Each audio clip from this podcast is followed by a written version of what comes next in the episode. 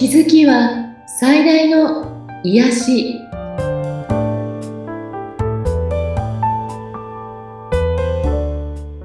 皆さんこんにちは。アトラクションカウンセラーの広田ゆかりです。アシスタントの菅千奈美です。ゆかりさんよろしくお願いいたします。よろしくお願いいたします。さあ今回はどのようなテーマになるでしょうか？はい今回は、ええ、先月ちょっとお話ししてもしかしたら楽しみにしてくださってる方もいるかもわからないんですが、婚外恋愛についてお話ししてみたいと思います。来ましたね。なかなか難しいテーマで、えええっと、もちろんこれって正解はないんですよね。うん、あの常識とかあの倫理観とかね、いろんなものが、物差しがあると思うんですけど、うんえっと、そういうものと、実は、あの、カードが出してくる。カードが出してくるってことは、まあ、ハイヤーセルフが出してきている、はい、このメッセージが案外違ったりね。うん。うん。だからこれが正しいよっていうことでもないので、皆さん、はい、あの、ちょっとね、寛容になってぜひこの放送を聞いてほしいなと思います。そうですね。あの、なんかこう、一般的にはね、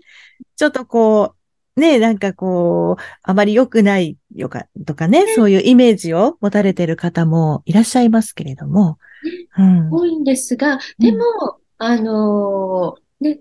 もう太古の昔から男性と女性しかいなくって、うん、そして恋愛とか、えっ、ー、と、例えばその婚外恋愛という、結婚ということについては、まあ永遠のテーマでもはい。ね。うん、そして時代や国の違いによって、実はルールがどんどん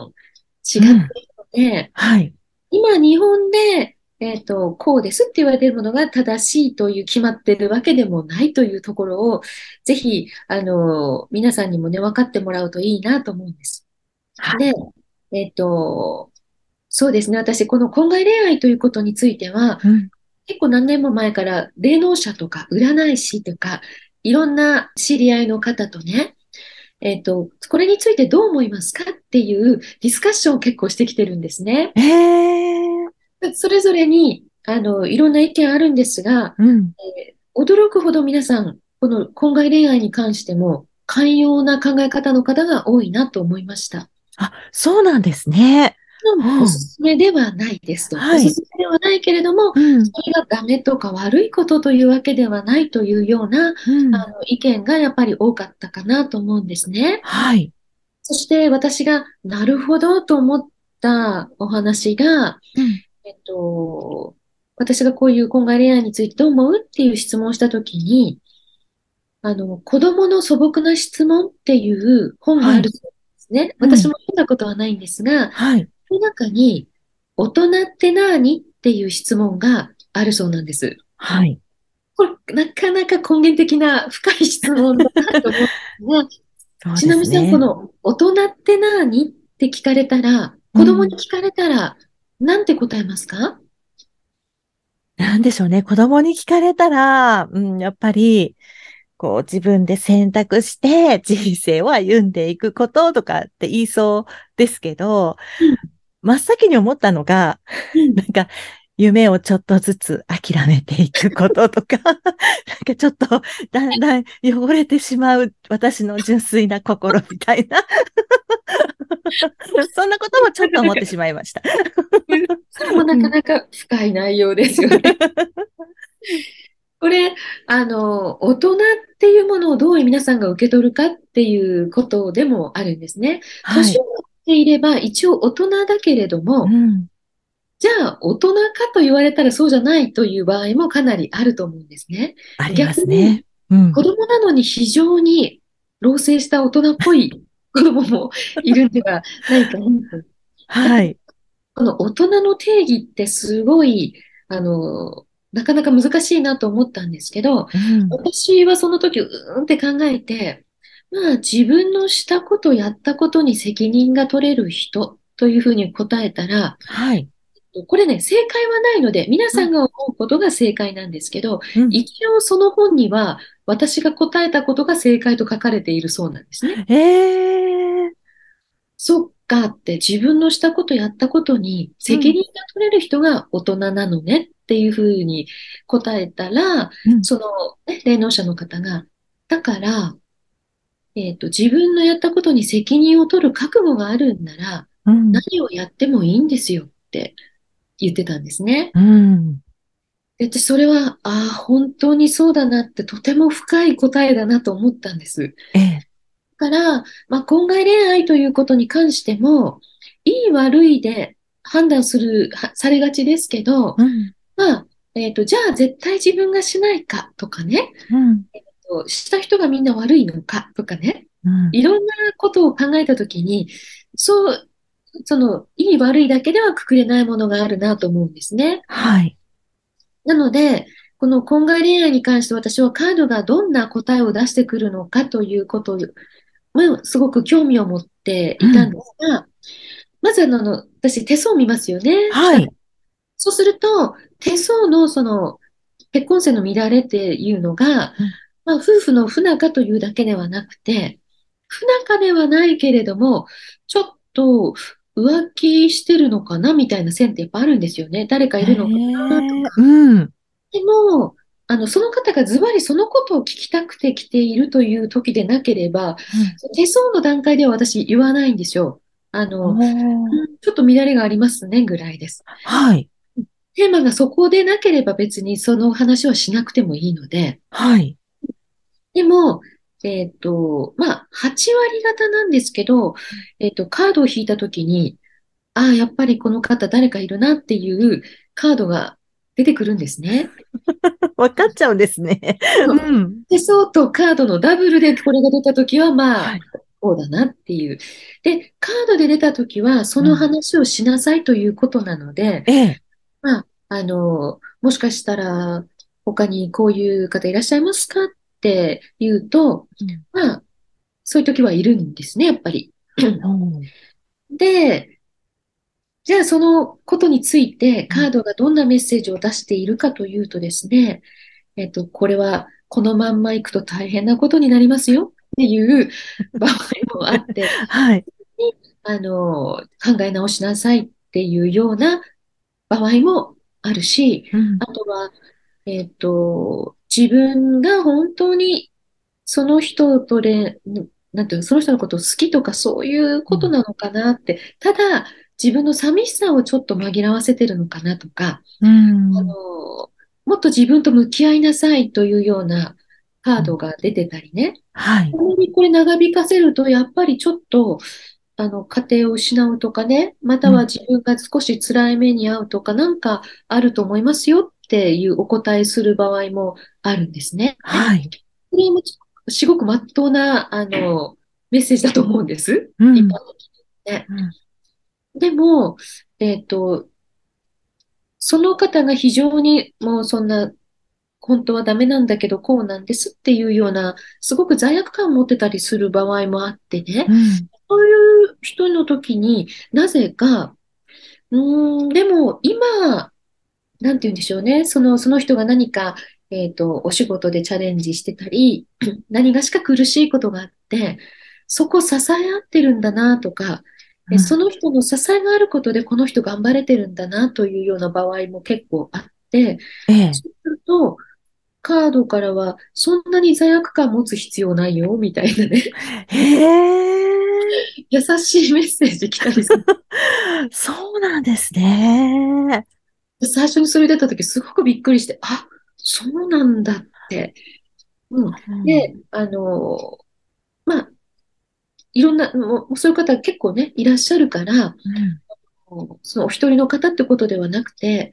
えっと、その方とずっと続くというわけではないけれども、うん、今しばらくはその方の助けが必要なんですねとか、うん。うん、今無理にあの別れなさいとか、そういうことではないですよっていうようなメッセージも結構あります。結構驚きじゃないです？驚きですね。なんかこう、ついついね、今、悪いっていうふうに、こう、責めたりしがちじゃないですか。うん。うん、だから、結構、ね、それとはまたちょっと違うんだなって思いました。そうですね。うん、で、あの、私なりに、これどういう人がまずいってやめなさいって言われて、はい。どういう場合が、あの、まあまあ、成り行きに任せなさいみたいな。うん。あとは、まあ、この方と結局は再婚するんではないかなっていうようなパターンもあります。うん、なので、まあ、1回目の結婚がちょっと違ったんだなとか、まあ、うん、その結婚のシーズンがもう終わったんだなっていう場合もありますよね。うんうんうん。でも、このまま行くと大変なことになるよ、みたいな時っていうのは、さっきも言いましたけど、寂しさではい、そういう人を求めている？うん、えっと、こういう場合って、自分で自分を愛していないから、はい、誰かに好きだ、愛されるっていう承認されたいとかいう欲求がそういう形で。あとは、まあ、単純にスリルを楽しんでいる方も、ね、いたり、あの、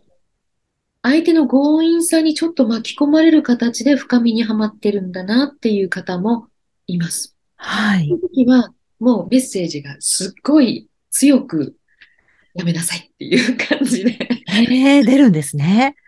ねでもちろん、私がそれをお伝えしてもですね、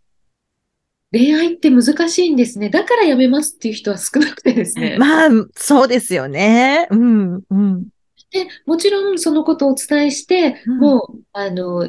その後来てないっていう方もいらっしゃるし、はい、その後も継続的に来てらっしゃるっていう方ももちろんいて、うんうん、で、そういう時に、あの、私もちょっと気になるなと思っていたら、もう、あの、ちょっと大変なことになっちゃってっていう、ああ、やっぱりっていう、そしてそれをどまた今度どうしていくかっていうご相談に乗ったりとかね。うん、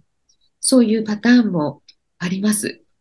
だから、あのー、これ一口にいい悪いっていうのが、まず言えないことなんだなって、そう。で、私たちが勝手に人の恋愛を、あれがいいこと悪いことって裁いたりするのをやめたらいいなってすごく思うんですね。うん。うん。うん。例えばそれが、あの、有名人とか芸能人のことであっても、はい。